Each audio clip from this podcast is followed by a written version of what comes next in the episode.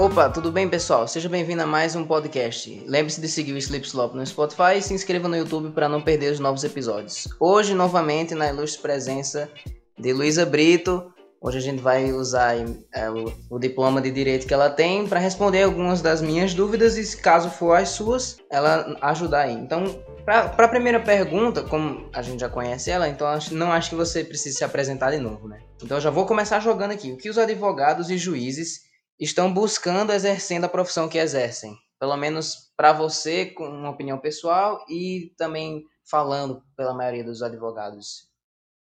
Oi, eu acho que eu não preciso realmente me apresentar, já sou figurinha carimbada aqui no Sleep Slop, mas é, o, a função primordial do direito é a justiça, né? Todo mundo, penso eu, que busca ingressar nessa área vai pensando em melhorar o mundo que nos cerca, tentando diminuir, de certa forma, as injustiças e as desigualdades. E aí, a base desse direito e as formas como você entende o que é direito, o que é justiça e o que é desigualdade é que podem variar, né? A minha perspectiva é, é uma perspectiva do direito marxista, eu levo em conta o materialismo histórico dialético para fazer a, as minhas interpretações acerca do que é o justo, o que é o certo, o, as transformações e a função que esse direito, que esse direito exerce no mundo, mas eu acredito eu que o que leva as pessoas a ingressarem na, nas carreiras jurídicas é a busca por justiça, o sentimento de fazer a diferença no mundo. Eu tenho uma dúvida em relação a isso, porque quando você fala que envolve a justiça, meio que uma pessoa que está estudando direito para ser um advogado, um juiz, ela não vai ter nada da humanidade dela. E é essa parte que eu não acho interessante, não aprecio muito os advogados, porque eles vão simplesmente repetir algo que poderia ser muito bem digitalizado, sei lá, existir uma máquina que aprendesse todos os requisitos de, de justiças, inquéritos e tudo isso mais. E cada um tem um senso de justiça diferente, mas eles têm que abandonar isso e têm que ser completamente imparciais. A maioria é, é para ser assim, né? Ser imparciais. E eles deixam a humanidade deles de lado e eles vão simplesmente atuar pelo lado da, da lei. Assim, a humanidade no sentido de que eles não vão estar tá pensando com a própria cabeça deles, eles vão estar tá só repetindo o que um livro está dizendo. E quando você foi fazer isso, você foi com essa mentalidade de que você iria se aproveitar disso, de ser advogada, para colocar algumas das suas, dos seus sensos de justiça, ou então você só não queria ter que usar nenhum deles e você queria adquirir mais sensos de justiça cursando direito? Na verdade, essa escola, né, porque tem é, as ciências humanas, sociais, elas não são, não têm respostas prontas para nada, né? Os alunos de direito, logo no primeiro período, dizem passar cinco anos na faculdade para não aprender nada, para não chegar num consenso sobre nada, porque todo e qualquer assunto que a gente debate dentro da, das faculdades de direito tem um, um, ponto de vista e tem o contraponto e tem aquela teoria que tenta é, fazer a síntese dessas antíteses e por aí vai. Mas, assim, é, essa escola que você falou de que os agentes do direito, né, uma expressão que é muito em voga hoje em dia, os operadores do direito atuam simplesmente como boca da lei, ou seja, reproduzir o que está escrito nas legislações, nos papéis, nos códigos, é, é uma escola positivista, é uma escola meramente técnica que realmente, eu concordo com você, não faz muita diferença porque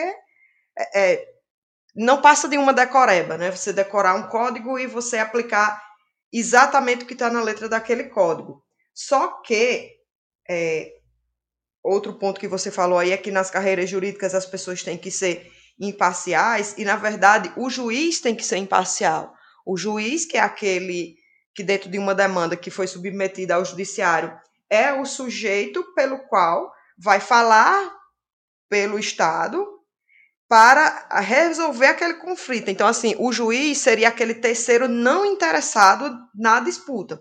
Eu estou numa disputa com você e a gente não consegue resolver essa disputa amigavelmente, e aí a gente coloca na justiça, ou seja, delega a função de, de resolver os nossos problemas para o Estado, e o Estado vai atuar por meio do juiz. E aí o juiz ele não estaria, ele não deve estar do lado de nenhum de nós, ele deve estar acima de nós, né? Se a gente imaginar um triângulo, a gente enxerga as partes uma de um lado, outra do outro, e na, e na ponta de cima seria o juiz, aquele sujeito que não está interessado, está olhando tudo de fora e vai nos dar a melhor solução. Então, dentro do processo, o único sujeito que deve ser imparcial é o juiz, os advogados não. Os advogados, eles atuam nos interesses dos seus clientes, na sua convicção pessoal e tal.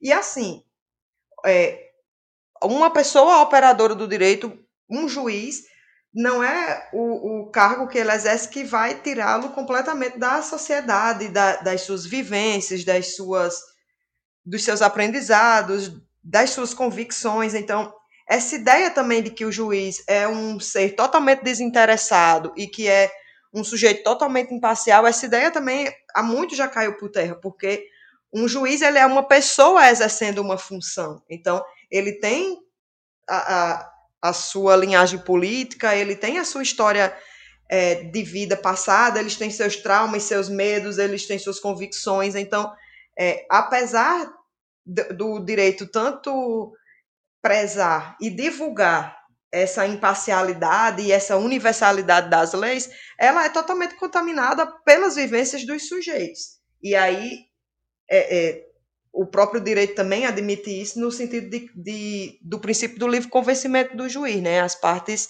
é, colocam as suas posições e o juiz tem o, o, direito e a obrigação também de chegar a uma conclusão sem ser pressionado por ninguém e e justificar a sua decisão de acordo com a lei e de acordo com as suas convicções, né? Mas você acha que isso funciona? Porque se você falou que tem algum conflito em certa ocasião, em um certo local, né? Numa residência tem um conflito entre duas pessoas que não são familiares, mas aí houve algum conflito lá. E aí, quando eles vão colocar na justiça, meio que tudo pode acontecer, e aí a lei não funciona. De que maneira que eu estou tentando falar? Quando você, quando você vai colocar na justiça, você tem que dar o seu depoimento, as duas pessoas vão dar os seus dois lados, e aí o juiz vai é, perdurar e escolher quem que está correto, quem que vai ser condenado, de uma maneira bem geral. E aí, a partir daí, você já pode forjar qualquer coisa. Você pode dizer que isso aconteceu e o outro lado vai mentir também, e aí todo mundo vai tentar ganhar. E isso não vai funcionar. Para mim, eu acho que não deveria é, existir isso de outras pessoas decidirem alguns conflitos pelas pessoas que realmente estão envolvidas nele, porque elas não vão estar tá vivendo aquilo, elas não fazem ideia do que aconteceu, elas estão tendo que depender ali do depoimento que elas tiveram que escrever e, sei lá, até forjaram, inventaram uma história completamente distinta.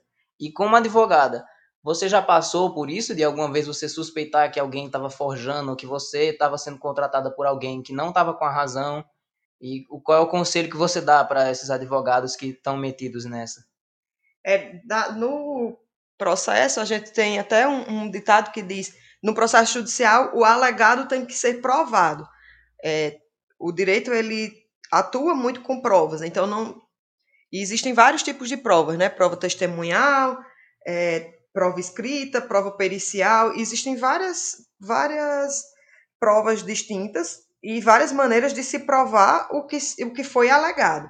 Mas essa questão de, de, de o cliente chegar contando uma história e no curso do processo você saber, você tomar ciência de que foi algo totalmente desvirtuado do que a primeira versão que o cliente contou é um, o pesadelo de todo advogado, né? Toda advogada, todo mundo já passou por isso. O cliente chega com uma história é, total, geralmente um, uma uma história 100% favorável a ele, né? E depois com o andar da carruagem, com as provas que a outra parte junta também, com as provas que a gente tem, a, a, nunca é 100% igual à primeira versão que o cliente contou, mas isso também faz parte da vida, né? Às vezes um processo judicial também serve para ampliar a própria perspectiva da outra da, dos sujeitos envolvidos também às vezes as relações estão tão tão desgastadas entre elas que que uma situação bem simples que para quem está enxergando de fora poderia achar que é simples, né? Para as pessoas não, porque ninguém chega na justiça dizendo também, ai, belo dia para eu processar alguém, porque um processo judicial ele representa um desgaste muito grande para as pessoas envolvidas, um desgaste financeiro, um desgaste pessoal, uma forma de, de ficar sempre revisitando problemas, porque um processo não se resolve do dia para a noite, geralmente levam anos, e aí você fica nessa pendência. Então, assim, é, um processo judicial não é agradável para ninguém. E, e essa ideia muito de que ah, as pessoas entraram nesse processo mentindo e tal, eu sempre tento ponderar essa, essa colocação, porque é, a gente acorda com vontade de ir à praia, de andar de bicicleta, correr, fazer uma coisa que é, que é boa, que seja agradável. E um processo judicial não é lazer para ninguém. Então, se a pessoa se propôs a abrir um processo, a, a passar por todo esse é procedimento. Coisa estava dando muito errado. Esse procedimento é porque realmente algo estava lhe incomodando muito, ela estava realmente muito incomodada com aquilo e resolveu é, é, ativar essa máquina, né? A máquina do, do direito. Eu vou voltar um pouquinho àquela questão que você falou sobre os juízes e da imparcialidade. E você falou sobre as experiências de vida, da, da, das conquistas que ele quis ter, dos objetivos. E isso me fez pensar na parte de, das pessoas que não estão nem aí com a justiça, não, não querem tem, tentar trazer um mundo melhor, e sim só estão querendo salário. Como é que isso funciona? Porque para você ser juiz, obviamente, você só não pode, ah, vou ler tal livro e pronto, vou estudar e ganhar um monte de dinheiro. Porque eu acho que seria perceptível, né? Você não ia saber ponderar aqueles casos ou então os, as audições de, de lei, ou então para condenar alguém, você ia fazer bem errado. E como é que funciona o pagamento de um juiz? Como é que funciona o pagamento de um advogado? Porque quando eles estão trabalhando é quando eles são contratados por um cliente. E se você nunca for contratado por um cliente, você vai ganhar? Essa essa colocação é muito boa, porque assim, dentro do sistema capitalista, que é esse sistema que a gente é o sistema econômico e de vida que a gente vive hoje, tudo foi alienado pelo sistema capitalista, né? Então, todas, as, é, todas as profissões, atualmente, elas passam por um processo de hierarquização social de acordo com o prestígio que o exercício daquela profissão pode causar no meio social, né? Então, é uma crítica que se faz quando quando está na época do Enem, que vai todo mundo fazer Enem e tal, e, e mostrar a lista de aprovados da escola tal e tal, a propaganda da escola são os aprovados em medicina, direito e engenharia são aqueles, aqueles aprovados nas, nas profissões tradicionais e aquelas que, que, na visão popular, as que dão dinheiro, né? Geram um patrimônio bem maior. É, e um reconhecimento social. Então, é, direito, medicina, engenharia, não sei o que, enfermagem e tal, são as, as profissões mais aclamadas. E, e dentro disso, por ser as profissões também melhor remuneradas, a, a as próprias vocações das pessoas, os seus dons, as suas, suas virtudes, foram também absolvidas por esse sistema. Tem muitas pessoas que queriam, sei lá, vender sua arte na praia, mas aí a, família não deixa. A família quer que seja médico, a família quer que seja advogado, a família quer que seja juiz. E a pessoa acaba absolvida por esse sistema, totalmente seduzida pela compensação financeira, e realmente a função primordial daquela profissão, no caso da, da medicina, do médico, é, é o bem-estar da pessoa, não, não é curar doentes, né? A medicina, ela deve levar saúde para as pessoas e não olhar para a doença somente. É, mas, em meio ao lobby da indústria farmacêutica, em meio aos lucros que se tem com isso, hoje em dia a medicina é uma, é uma medicina totalmente voltada para a doença, para a venda de remédios, para para medicalizar as pessoas. E o mesmo acontece com o direito. Como como você ser juiz, promotor ou passar num concurso de carreira pública é o que rende mais vantagens financeiras, e como no caso das carreiras jurídicas que eu mencionei, elas exigem um grau de dedicação muito grande para você passar nesses concursos, é, são realmente é, requer realmente horários de estudos extenuantes, um dispêndio financeiro muito grande, porque tem que fazer cursinho, tem que comprar livro, tem que fazer inscrição, tem que viajar para fazer prova. Então, o próprio acesso a essas a essas profissões é um acesso elitizado, porque não, o, o filho da, da dona de casa, do pedreiro, é, é, a pessoa favelada, a, os negros do Brasil, que a gente sabe que a pobreza no Brasil é muito racializada, é, negros e indígenas são a, as camadas mais pobres do nosso país, até ontem praticamente não tinham acesso a entrar em faculdade de medicina nem em faculdade de direito, tampouco exercer cargo de juiz, promotor e por aí vai. Então, é, hoje em dia, essa, esse buscar a justiça, esse senso de justiça é muito ligado, como você falou, ao dinheiro que eu vou receber com isso. Ah, eu nem quero ser juiz, eu nem pensei em ser juiz, mas como eu vou receber 40 mil por mês, né, como os jovens gostam de falar, 40k, aí eu vou sentar minha bunda aqui, passar três anos estudando, porque essas carreiras jurídicas também exigem três anos de,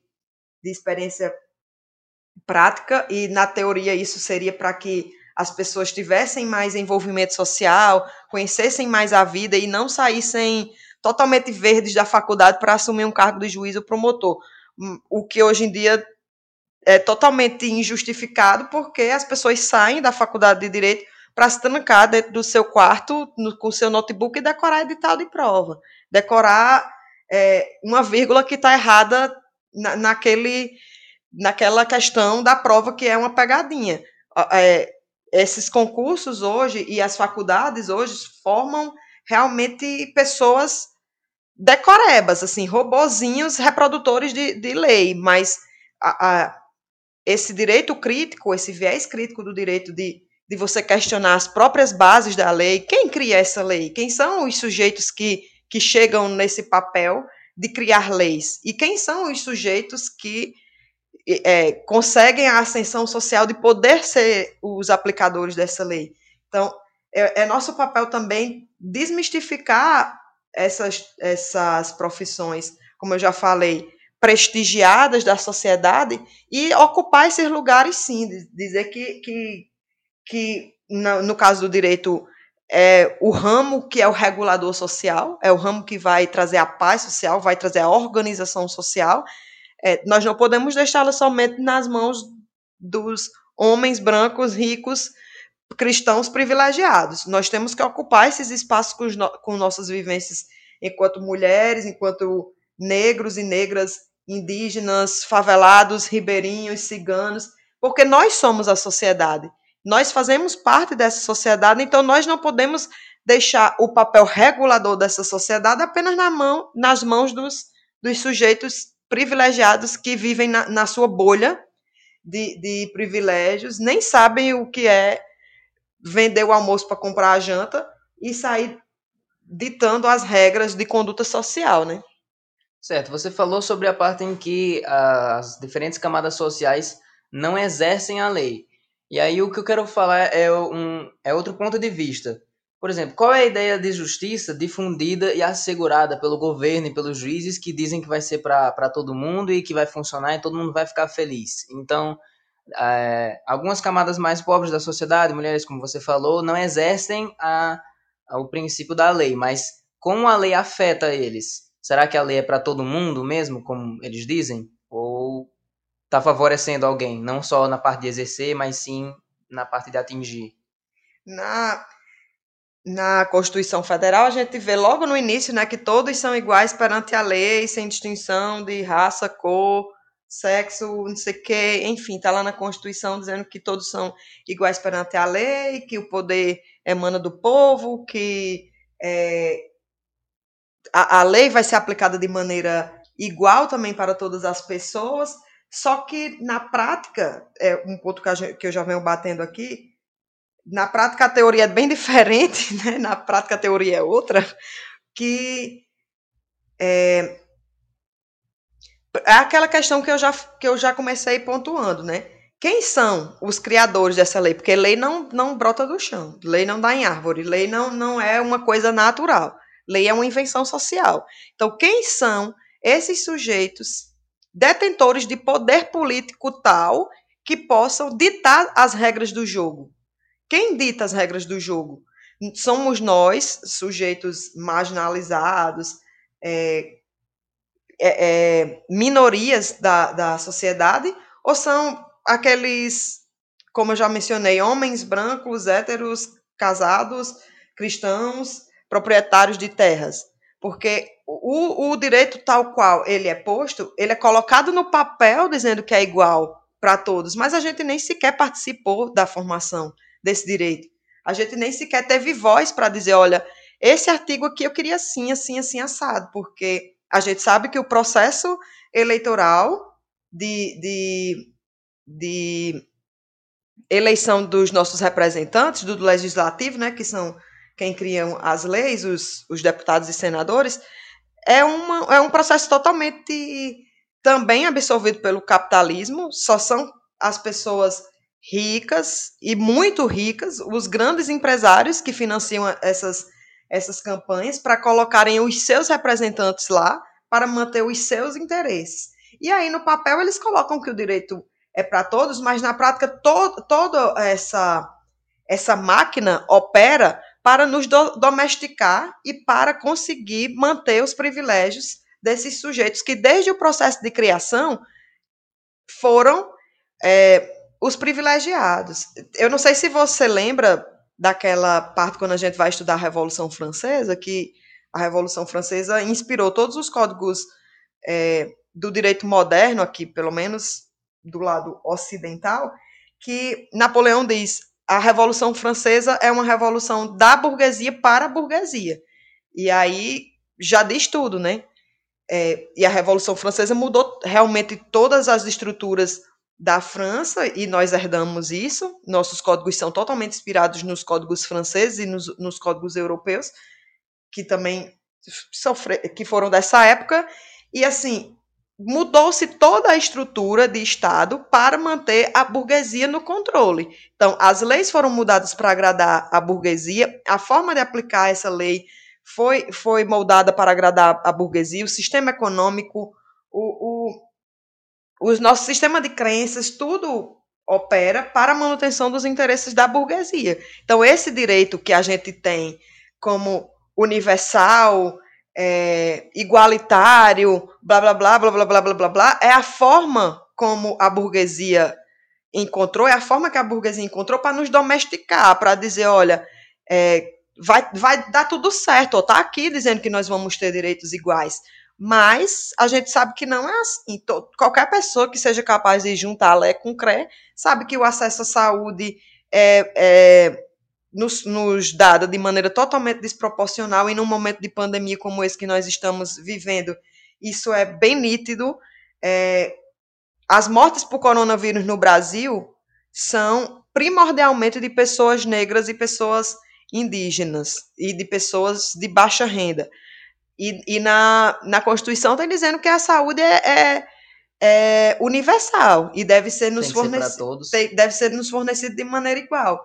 Mas assim, não foi a pandemia que causou isso, mas a, a pandemia é, acentuou isso. Eu, eu sempre falo que nesse contexto de pandemia, a gente não tem mais a opção de fingir não enxergar o que a gente enxergava todos os dias, mas dava para dizer que estava tudo bem, agora, agora não dá mais. Então, na, na, na Constituição tem dizendo que a educação é, é, pública deve ser de qualidade e de acesso igual para todos, e a gente viu também, agora usando mais uma vez o contexto da pandemia, para quem está funcionando a EAD e para quem não está. Quem tem capacidade de ficar na sua casa com o seu iPad vendo sua aula online e quem tem que dividir o seu iPad com mais 10 pessoas, o iPad, né? Ou, Porque, nem, iPad, ou nem né? iPad, eu estou dizendo assim, o seu, o seu às vezes um smartphone, é. então um notebook, sim, um notebook simples. Com 10 pessoas e aqueles que nem energia tem, nem internet tem, nem nada tem, sabe? E, é, a Constituição diz que a segurança é um direito de todos, mas nas favelas do Rio de Janeiro, é, todo dia se morre gente com operações policiais truculentas. Morreu Ágata, morreu Pedro, morreu. Eu estou falando de crianças que morreram em virtude de bala perdida é, é, vítimas da, dos agentes de segurança do Estado, ou seja, o Estado que deveria nos proteger é o Estado que mata nossas crianças negras e faveladas, mas a Constituição está lá dizendo que é um, um, que o Estado vai nos dar segurança. Mas segurança para quem? Viralizou esses dias o vídeo de uma operação policial de um cara acusado de, de bater na mulher em Alphaville, né, um dos bairros mais ricos do São Paulo, e o, o cara esculhambava o policial, tacava o pau no policial e dizia, ó, oh, seu merda, você é homem lá na favela, aqui é Alphaville, aqui você não é ninguém, e o policial realmente pianinho.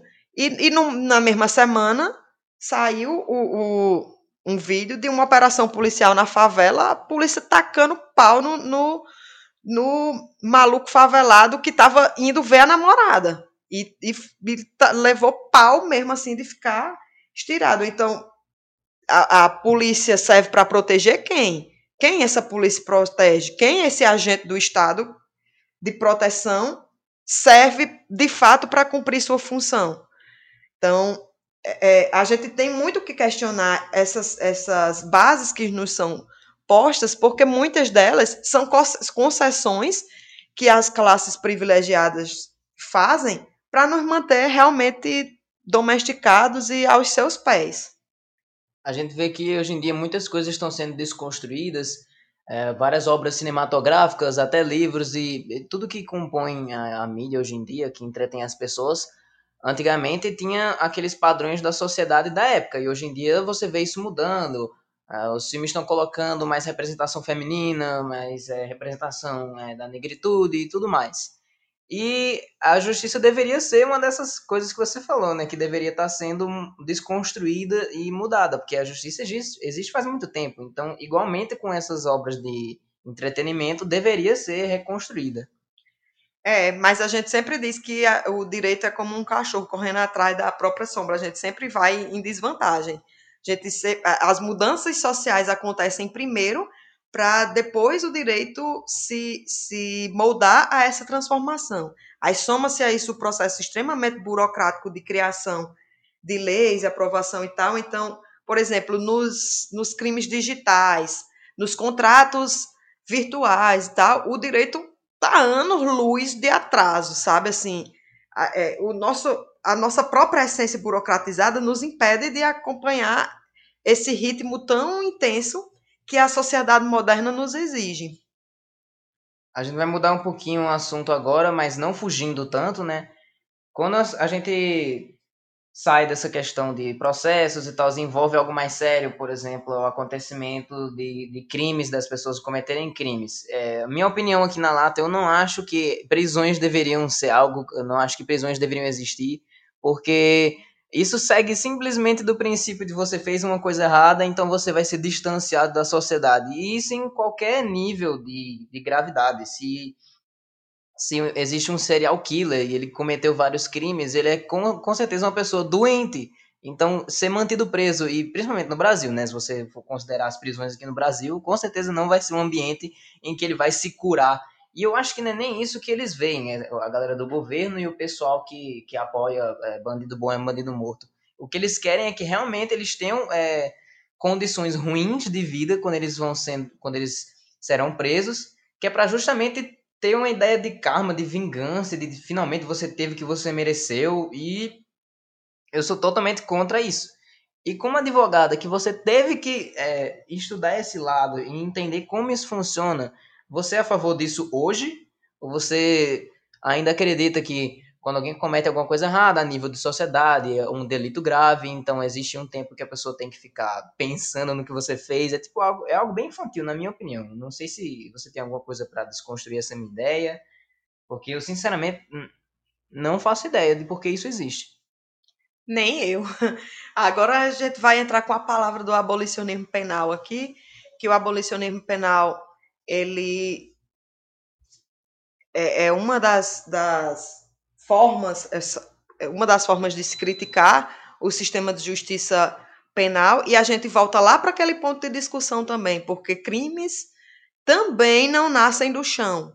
É, condutas criminalizáveis são ditas como crimes, são construídas enquanto crimes. Tanto é que, com o passar dos anos, coisas que antes eram tidas como crime, por exemplo, a homossexualidade, durante muito tempo foi vista como crime. Hoje em dia, em muitos lugares, é crime a homofobia, ou seja, o preconceito contra homossexuais e pessoas LGBTQI, né? Mas eu dei esse exemplo justamente para a gente pensar, repensar um pouco essa ideia de crime enquanto algo natural. É, é, é, crime não é algo natural. O que é crime e o que não é crime é uma construção social. E essa construção social, esse nível de reprovabilidade de uma conduta a tal ponto que ela seja taxada de crime, ela passa por aquelas estruturas de poder que a gente já comentou lá atrás.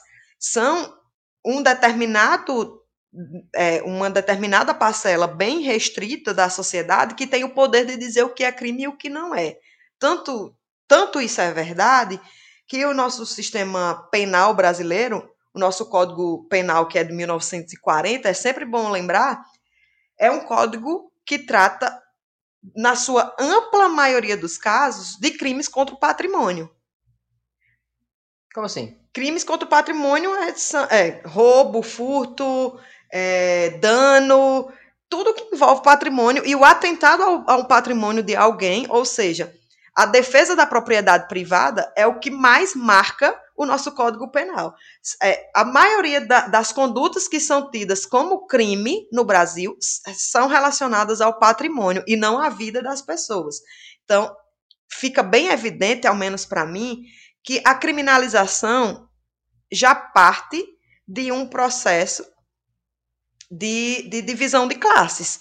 Porque, e aí eu vou, eu vou tentar dar uma explicação bem rápida de uma parte que é bem sensível para a gente dar, que, que é adepto da criminologia crítica e do abolicionismo penal, que, assim, o processo de criminalização, ele segue por duas fases.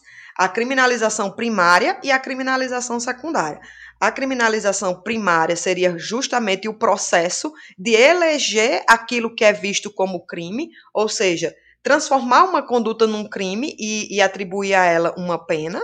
E a criminalização secundária é a gente é, aplicar esta lei que considerou crime, uma conduta, a uma, ao criminoso. Ou seja, é, eu Luísa, advogada, branca, classe média e etc., sair por aí com 10 gramas de maconha no bolso. Paulo, vamos, vamos imaginar que Paulo seja um, um jovem negro que mora na favela. No contexto de Caicó, vamos dizer, sei lá, João 23. É, favelado, negro e tal está com as mesmas 10 gramas de, de maconha. Numa operação policial, numa batida policial, e eu estou falando isso com, com, com respaldo sem, sem prático também, e também sem... isso é completamente comprovado. Se é. você for tentar contradizer isso, você vai só achar mais exemplos do contrário. É. Então, assim, essa, essas mesmas, essa mesma conduta, ou seja, estar com 10 gramas de maconha no bolso, pode ser visto como porte de, de, de droga para consumo pessoal, no meu caso, que aí é, é tem uma outra uma, um tratamento do direito muito diferente do que o tráfico. E para Paulo, que é esse jovem negro que estava com 10 gramas no bolso lá no João 23, essa mesma conduta pode ser tipificada como tráfico. E, e, e essa e a criminalização primária ocorreu, né? Ou seja, é, dizer que, que é errado você portar uma substância ilícita, e, mas a, a, a criminalização secundária, ou seja, a aplicação dessa lei para um agente específico, ela tem também contornos totalmente seletivos. Para o jovem branco que, que é pego com, com maconha ou com qualquer outra coisa, ele é um, um, um o coitado, um viciado, um, um irresponsável, uma boa pessoa e tal, mas o, o, o, favelado não tem essa mesma condição de ser visto assim pela sociedade. Ele é um traficante, ele é um bandido, ele tem que ser preso. Então, assim, o sistema penal, ele, por essência, é um sistema totalmente seletivo. A, a, a criação de condutas tidas como lei é seletiva, porque quem tem o poder é aquilo que eu já disse, quem tem o poder são os sujeitos privilegiados. Então, obviamente, eles não vão determinar condutas típicas deles como crimes, mas vão criminalizar qualquer conduta que eles achem que vai abalá-los de alguma forma. E a, e a aplicação dessa lei também é mais seletiva ainda do que o processo de criminalização primária, porque vai atuar diretamente entre esses sujeitos, e aí a gente vê que 39 quilos de cocaína no avião presidencial não dá em nada, não tem ainda passeata pedindo bandido bom, bandido morto, mas o aviãozinho da favela é todo dia a galera dizendo que tem que apanhar, tem que morrer mesmo na prisão, tem que apodrecer lá, porque é bandido, é criminoso, é isso e aquilo. Então, é, a, a, a forma como você fala das prisões, de que não vê motivo das prisões existirem, realmente não, não, não se justifica as prisões existirem hoje em dia.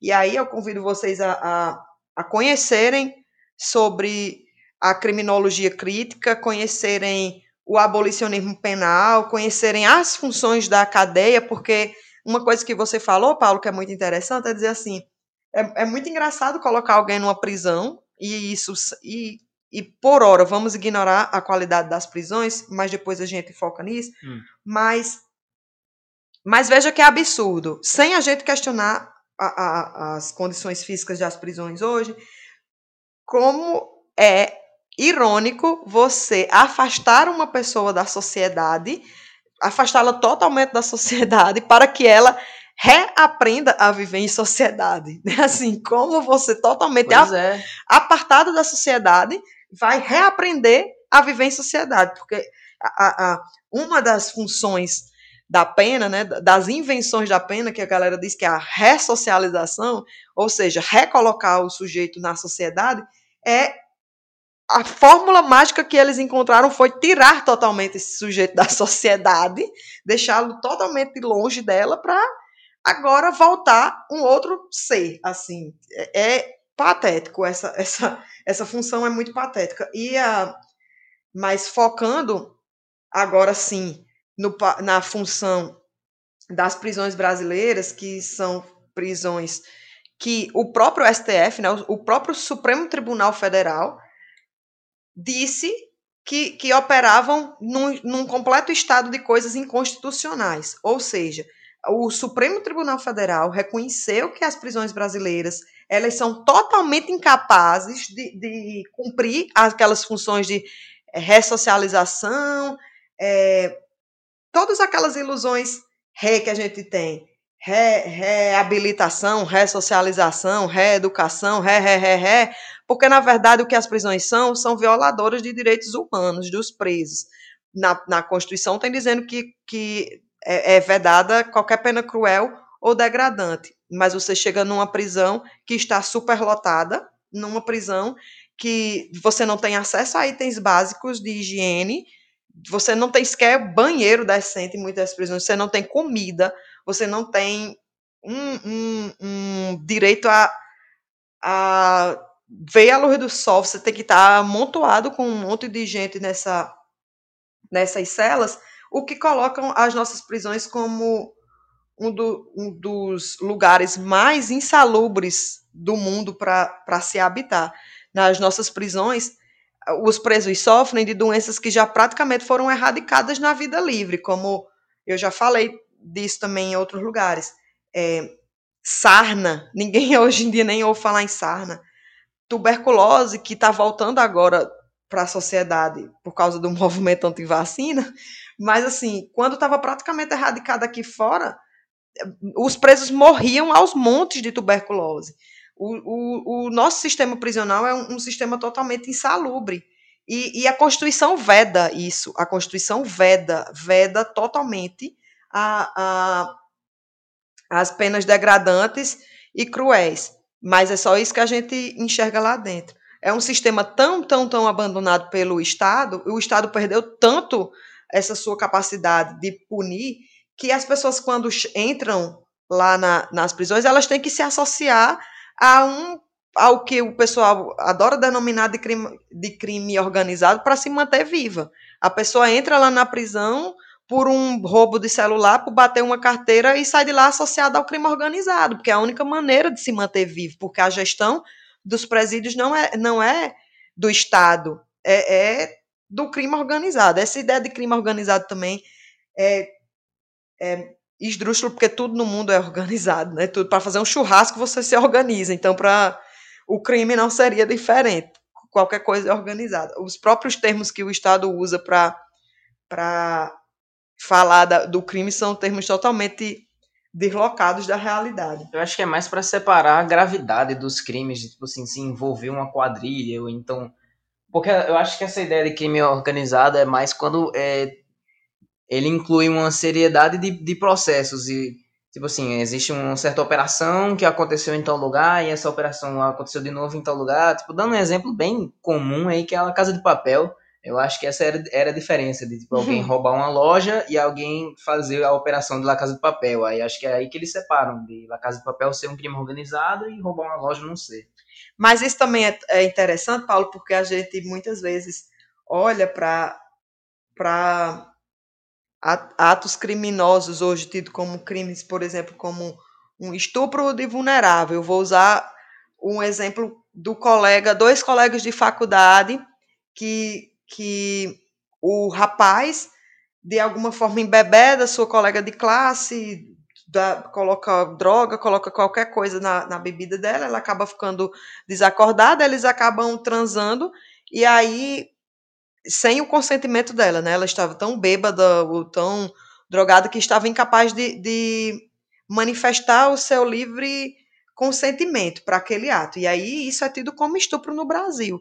Só que quando isso acontece na, na, nas, nas caloradas da USP, e infelizmente é realidade de todas as universidades brasileiras, dado o machismo de, e o patriarcado que operam, quando isso acontece, quando, a, quando a, a mulher resolve denunciar e tal, a primeira coisa que se diz é que ela vai destruir a vida dele, que a prisão não é lugar para aquele sujeito, que, que, nossa, poderia ser resolvido de outra forma isso.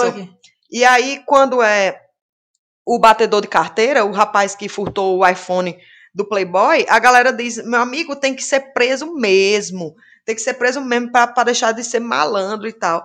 Sendo que, que é, é, a própria sociedade divide entre aqueles que, que a prisão é um lugar para eles e aqueles que a prisão é um não lugar. Aquele que a prisão só iria destruir a vida dele e ele poderia aprender de outras formas, frequentando curso, frequentando.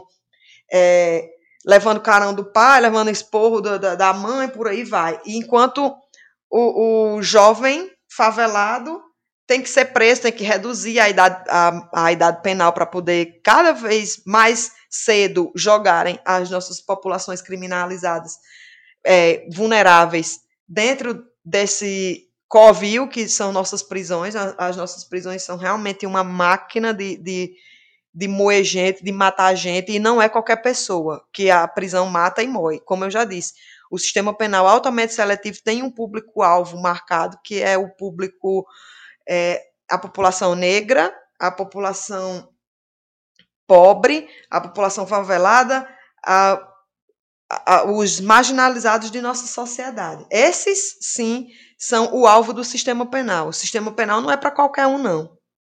Até porque, tipo, um, é, um, exemplo dos crimes que acontecem aqui no Brasil, você não pode nem é, caracterizar como de maldade, porque as pessoas elas é, tiveram que ter sido afetadas para fazer as coisas que elas fazem. Então, essa, essa galera aí que é presa por é, motivos bem simples e mediondos, acho que é porque elas foram afetadas de alguma maneira, como você falou inicialmente, pelo capitalismo e isso acaba afetando elas, então elas precisam. Tem aquela questão que você falou há bastante tempo sobre é, bagatela, e isso deveria ser considerado, isso deveria ser ponderado. E essas pessoas, é aquele, é aquele ditado, né? Essa galera que não quer que não quer ser presa e que a vida ia ser destruída, é tipo, se um problema não, se não é comigo, então não é problema meu, e aí já não quer saber e, por exemplo, na Finlândia, não, não tenho tanta certeza, então se eu estiver falando merda, é, não é com propriedade.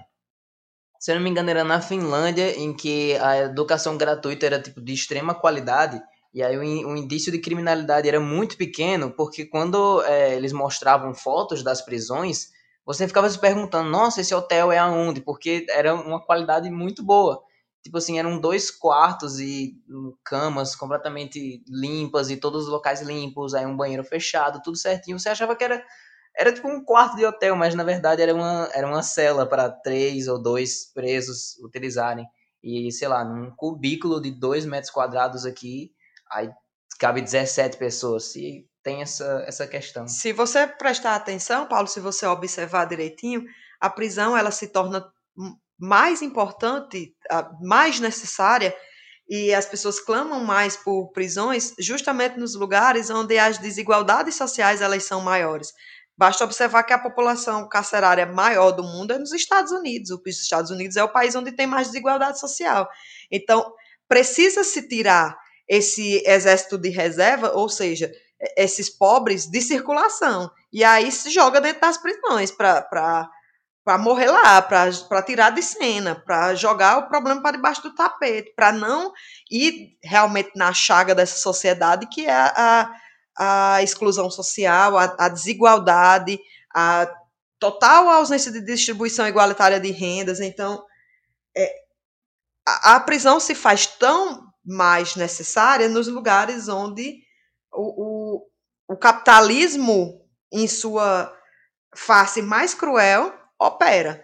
Então, e, e, não é à toa também que nós brasileiros temos a terceira população carcerária maior do mundo. Nós, nós ocupamos o terceiro lugar nessa, nesses níveis horrorosos de, de encarceramento em massa da população. Vou só contar meio que uma história para dar um exemplo antes de eu seguir para a próxima pergunta, que é, não sei se ah, vocês que conhecem, que estão ouvindo aí, não sei se vocês conhecem, mas existe uma franquia cinematográfica chamada The Purge, e em português é, é Uma Noite de Crime, vocês já devem ter ouvido falar, e uma das coisas que eu tava percebendo na série é que ela foca muito bem. O contexto é basicamente um enredo, é tem uma noite no ano em que o governo deixou permitido, durante as 12 horas da noite, qualquer crime ser, ser permitido, qualquer pessoa fazer. E aí, quando acabava esse tempo, as leis voltavam tudo ao normal, mas por esse período não existiam leis. E o que que acontecia? Você coloca esse enredo em todas as camadas sociais para você ver as opressões e uh, as injustiças que as, que as pessoas carregam e querem é, usar para oprimir as outras. Por exemplo, tinha uma questão em que no, meio do ano, por exemplo, isso acontecia lá por abril, sei lá, e aí no fim do ano, no meio do ano, eles faziam, uh, os juízes ou então policiais, eles deixavam alguns presos de supervisão, deixavam um, um caso aí para eles ainda avaliarem, só que o que, que eles faziam? Eles só esperavam da data que não existiam mais leis para eles fazerem fila e matar todos os bandidos. Ou seja, eles, a série estava realmente deixando explícito o racismo e o preconceito que essas autoridades têm. E planta-se muito essa ideia também de que sem o direito e sem essa lei e essa ordem vai tudo se descarrilar, né? Assim, vai tudo por água abaixo. Eles colocam a gente muito como reféns desse, desse direito tradicional, desse poder, dessa lei e ordem, dessa justiça acima de todos, para a gente não perceber a nossa capacidade de autogestão, né? Para a gente ficar totalmente é, com a nossa visão totalmente encabrestada e totalmente direcionada para a dependência dessa, dessa ordem dominante, que, que, se, que sem ela vai ficar muito pior, que a gente não é capaz de, de traçar os nossos próprios rumos. Então tem um, um papel simbólico ideológico muito grande aí nessa narrativa. Você passou bastante tempo estudando criminologia, certo? Sim, ainda pretendo passar mais. E no caso, você, pelo, pelo que eu percebia, você passava bastante tempo olhando um caso de violência contra a mulher e de é, ocorrências de machismo, crimes de machismo. E parece uma pergunta muito básica e muito ridícula, mas é porque eu tenho um conhecimento muito baixo nisso, então se você pudesse abrir minha mente mais para poder eu ampliar isso. Porque, tipo assim, você é feminista, certo? Sim. E como feminista, você acha que as leis elas são mais favoráveis aos homens do que uh, ou às mulheres? Durante muito tempo, Paulo, as mulheres sequer eram vistas como sujeitos de direito, né? A gente nem sequer era, é, para o direito, durante muito tempo, as mulheres eram como animais, por exemplo, não tinham direitos próprios com, enquanto seres humanos. Escravos também. Então, tem esse momento em que da, da vida humana em que vários dos seus sujeitos não eram tidos como, como aptos a, a terem o direito ao seu favor. Com as mulheres foi igual, as mulheres depois de muito tempo foram que conseguiu dire... conseguiram direito a voto, nós mulheres é, quando, quando nos casávamos, perdíamos o direito de, de, de receber nossos salários, de, de fazer o, o que bem entendesse com os salários que eram fruto dos nossos trabalhos. A, a, também não tínhamos direito de trabalhar fora de casa. Então, assim, o direito durante muitos anos operou e opera hoje também como um, um opressor das mulheres, como um, um, uma máquina de domesticação dessas mulheres e de subordinação. Subordinação é a melhor palavra.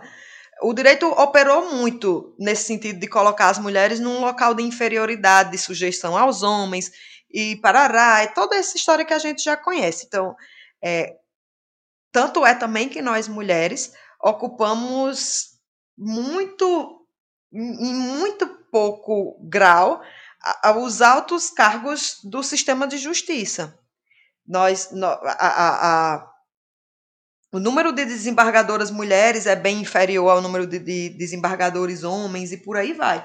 Então, o, o direito, como eu já disse, não é um, uma coisa apartada da sociedade. Ele é aplicado e criado por sujeitos da sociedade e, como tal, ele sofre completa interferência desse desse machismo e desse patriarcado que opera na, na sociedade. E uma coisa também que eu gosto sempre de lembrar para todo mundo é que na época em que houve o maior número de, de, de julgamentos em massa, assim, na, na Idade Antiga e tal, foi na época das, da caça às bruxas, e o público-alvo eram mulheres. As mulheres que eram queimadas na fogueira, as mulheres que eram as criminosas, as que eram as perigosas. Então, assim, o direito sempre se voltou muito para a mulher como aquela ser perigoso, como aquele ser indomável. E, e, e depois, com o passar dos anos, ele, ele, tem uma visão muito dual das mulheres. Ou coloca a mulher como coitadinha, que não entende nada da vida e não é capaz de escolher a sua vida, os rumos da sua existência, ou é vista como a bruxa malvada que vai destruir tudo. Então, o, o direito tem essa defasagem de enxergar as mulheres enquanto sujeitos da sociedade capazes de, de escolherem o seu destino, assim. Nós, mulheres, temos muito ainda que pautar o nosso lugar dentro desse direito. É uma um dos estudos que eu faço também é de colocar uma mudança da episteme, ou seja, do ponto de vista do direito também, de, de colocar esse sujeito universal. Quando a gente fala muito da ah, o direito é imparcial, é universal, o, o sujeito universal do direito é o homem, o homem branco. O sujeito universal do, do, do direito, ou seja, essa operação imparcial do direito não é em prol das, das camadas minoritárias da população. E aí, minoritárias é sempre bom frisar que não é minoritária em número quantitativo, ou seja, não é que mulheres, negros e indígenas sejam minoria da sociedade em, em tamanho, em números concretos, e sim em influência do poder, em, em exercício de poder. Nós somos minorias porque nós não temos é, espaços de poder que sejam comparáveis a desses homens brancos, proprietários de terra e por aí vai. Então, nós, mulheres, ainda operamos enquanto minoria dentro do direito. Você percebia isso quando você estava estudando direito? Você percebia essas, essas injustiças? Eu percebia muito na, na, no direito, uma coisa que, que eu sempre me questionava era o fato de a maioria gritante dos, dos doutrinadores serem homens, os livros pelos quais a gente, a gente estudava eram livros de homens, e quando tinha uma mulher reconhecida numa área, assim, ela, ela era bambambam, bam, bam, era indicada, o livro dela geralmente era em direito de família, que é aquela que a imagem da mulher é muito ligada à imagem da família, né? Então, assim, quando tinha uma mulher doutrinadora na, da área que era bem reconhecida, era na área de direito de família, de criança e adolescente. Ele não ia ser muito utilizado para a galera se formar, né? É, não era. Não, não, porque o direito também é dividido entre as, as matérias que dão dinheiro, né? O tributário, administrativo, não sei o que lá, empresarial, e aquelas que são o direito de pobre, né? Que é o criminal, é, é direito de família, essas questões que são mais voltadas realmente às condições, às, às relações humanas das pessoas. E eu percebia muito isso, só que na minha formação jurídica, nunca a gente teve uma disciplina na, na minha na minha graduação que questionasse isso. Não, não, eu não tive nenhum incentivo institucional para questionar essas bases do direito as bases racistas, machistas do direito. É, é, essa a minha aproximação com essa área foi depois de formada, que aí eu sentia um certo descontentamento dentro de mim, eu, eu sentia, na verdade, um total descrédito com esse direito, que eu não sabia muito bem porquê, nem, nem sabia para onde canalizar essa minha insatisfação, e foi quando eu fui fazer uma especialização em direitos humanos, e lá em direitos humanos o mundo se abriu, porque de fato é, eu comecei a ter acesso às, às essas outras questões e a question, e a criticar de fato as bases e o ensino tradicional do direito. O direito é um, uma faculdade, é um curso totalmente ainda elitizado e o ensino é totalmente elitizado, é formado a gente é formado para ser juiz e promotor e a passar naquele concurso, passar na UAB e ganhar dinheiro, sabe? Não é para enxergar as diferenças sociais. É. Eu acho que, que a, a formação jurídica no Brasil, ela esqueceu aquele conceito de justiça, aquela, aquele potencial de, de transformador da sociedade, para ser realmente uma máquina de fazer dinheiro, seja por meio de concurso público ou seja por meio da atuação advocatícia duvidosa, né? Assim, de duvidosa no quesito que eu digo assim, de de alimentar esse sistema produtivista do direito de esquecer a humanidade das pessoas e enxergar processos como números e como potenciais pagadores, né, para a gente. Caramba. Então a gente vai terminar só com uma, uma atividadezinha, uma brincadeira simples que é mais para a gente ver o lado do que, que, esses, que vocês advogados têm que estudar, né? Por exemplo, vou propor aqui, é, eu quero processar alguém, então é, pode escolher qualquer, qualquer tipo de processo aí, sem eu especificar um, mas quais são as partes burocráticas que eu tenho que passar até eu vencer o processo? Você tem que. Eu vou dizer uma causa civil, porque é uma, uma das as mais comuns, né, que são causas cíveis, sei lá, um contrato. Você comprou um, um, bem na internet, um celular na internet, e aí veio com defeito, você vai precisar devolver, enfim. É, esquecendo um pouco o juizado especial, que é um processo que simplifica mais, mas como eu sei que sua proposta é falar do processo mais tradicional, a primeira coisa seria você contratar um advogado, aí contava sua historinha para o seu advogado, seu advogado iria lhe escutar, dizer mais ou menos o que você teria direito ou não, construir a petição inicial, que aí a petição inicial é o seu pedido para o juiz, é você contar a sua história. O, o, advogado vai contar o que aconteceu, aí depois que ele conta o que aconteceu, ele vai fundamentar, ou seja, dizer os artigos de lei, o entendimento da jurisprudência e da doutrina, explicar um pouco para o juiz, dizer, olha, aconteceu isso com o meu cliente, ele tem direito por isso, isso e isso, né? O embasamento teórico e, e, por fim, o pedido lá que você quer.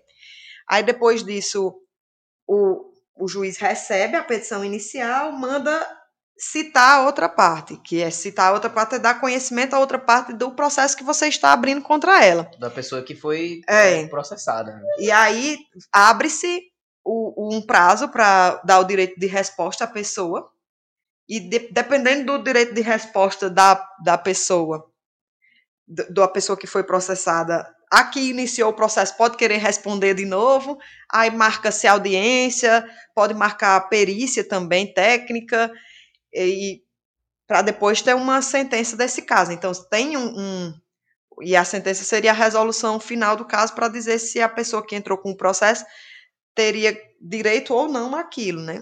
A pessoa que entrou com o processo, ela tem que pagar só o advogado, e essa parte que a galera gasta o dinheiro, porque a gente sempre escuta dizendo, ah, mas é muito melhor deixar isso de lado do que eu ir atrás de, de processar, então tentar ganhar o processo, porque eu vou gastar muito dinheiro, mas isso é só pagando advogado? Um advogado não serviu, não? Teve que juntar dois, três? Não, é, é o advogado você paga o profissional para garantir o seu direito, mas aí para você entrar com o processo, você tem que pagar também as custas, que é uma taxa que você paga para o Estado, para o, o tribunal, para que ele tenha condições de, de colocar o seu processo para frente. Só que o direito brasileiro garante a, a justiça gratuita para aquelas pessoas que comprovam que pagar as custas do processo, daquele processo, é, abalaria de alguma forma a sua renda, o sustento da sua família e o seu próprio sustento. Então, assim, um pai de família que, que ganha um salário mínimo e tem é, três filhos para sustentar. E ou... aí sofreu um esquema de alguma loja ele está processando. Aí... É, aí se ele for pagar as custas processuais, ele não vai ter o dinheiro para pagar a feira de sua família.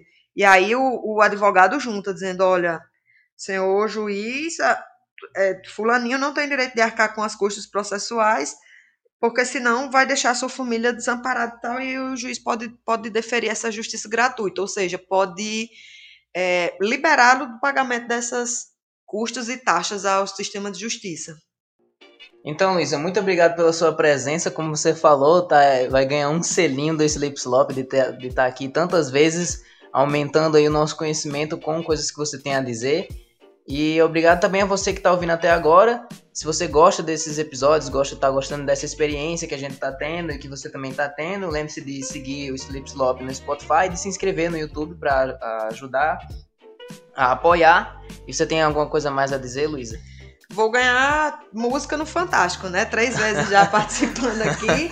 Mas é sempre um prazer. E eu realmente digo isso de coração, honestamente. Eu, eu adoro participar daqui. E Precisando é só me chamar e agradeço a todas as pessoas que despenderam aí um tempinho para nos ouvir.